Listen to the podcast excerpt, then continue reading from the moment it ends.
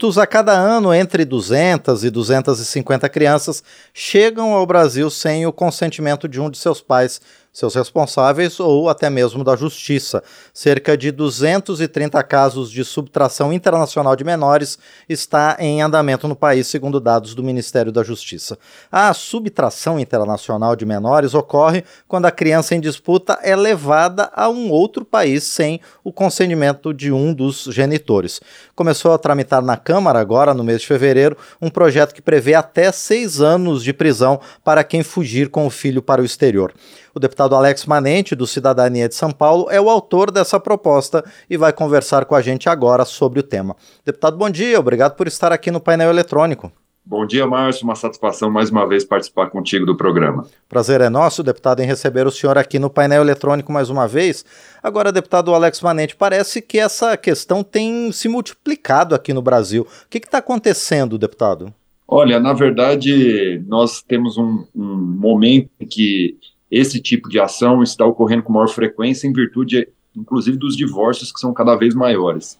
E a nossa preocupação em estabelecer esse projeto de lei é exatamente porque temos uma legislação frágil que não possibilita tipificar como crime quem sequestre um menor de idade e leve para o exterior, mesmo com uma guarda judicial assegurada, mas obviamente tira do convívio do contato com os familiares o que na nossa legislação ainda não é crime, nós queremos que isso seja tipificado como crime para garantir, além é, da prisão daqueles que cometerem esse tipo de licitude, também dar condições ao governo brasileiro de acionar os órgãos internacionais, internacionais para cumprir efetivamente aquilo que a legislação diz. Sim. E, consequentemente, nós recuperaremos mais crianças e não permitiremos que novas crianças sejam sequestradas, como estamos assistindo. Pois é, deputado Alex Manente, porque essa questão envolve o direito internacional, envolve soberania de outros países.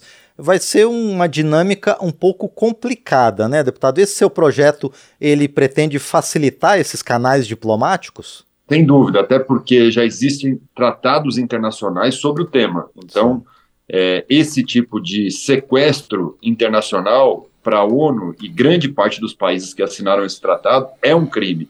E, obviamente, o Brasil precisa tipificar o crime na sua legislação para garantir a entrada e acionamento desses órgãos internacionais de controle anti-sequestro de crianças menores para fora do país. Sim.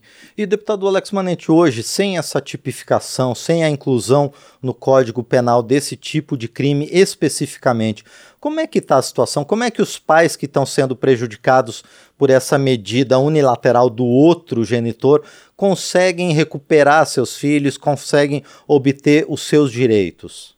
É uma grande batalha judicial. A pessoa, além de ficar sem seu filho, sem seu familiar, sem a criança, junto ao ente familiar, é, tem uma batalha judicial enorme e não garantida pela nossa legislação. Então, nós temos na, no ECA, o Estatuto da Criança e do Adolescente, previsão, mas não punição.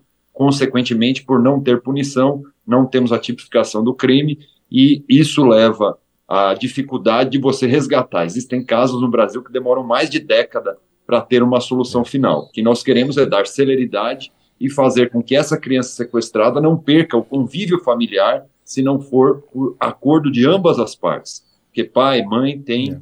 O direito é, de resguardar a sua criança. Sim. Agora, deputado, essa, esse projeto de sua autoria, ele se preocupa muito com as crianças que são retiradas do Brasil e vão para o exterior. Mas ele também trata sobre o caminho inverso, não? As crianças que chegam aqui ao Brasil também nessa situação de praticamente um sequestro pelo pai.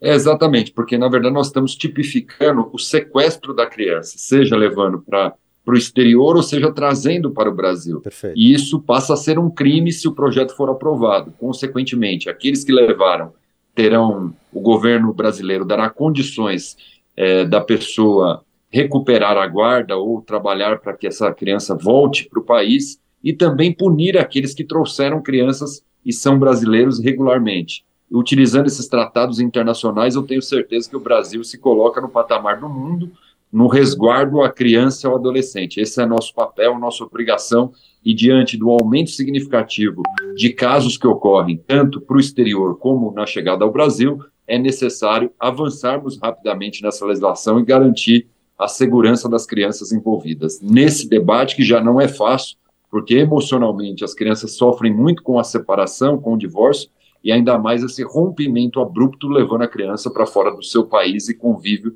da sua cultura local.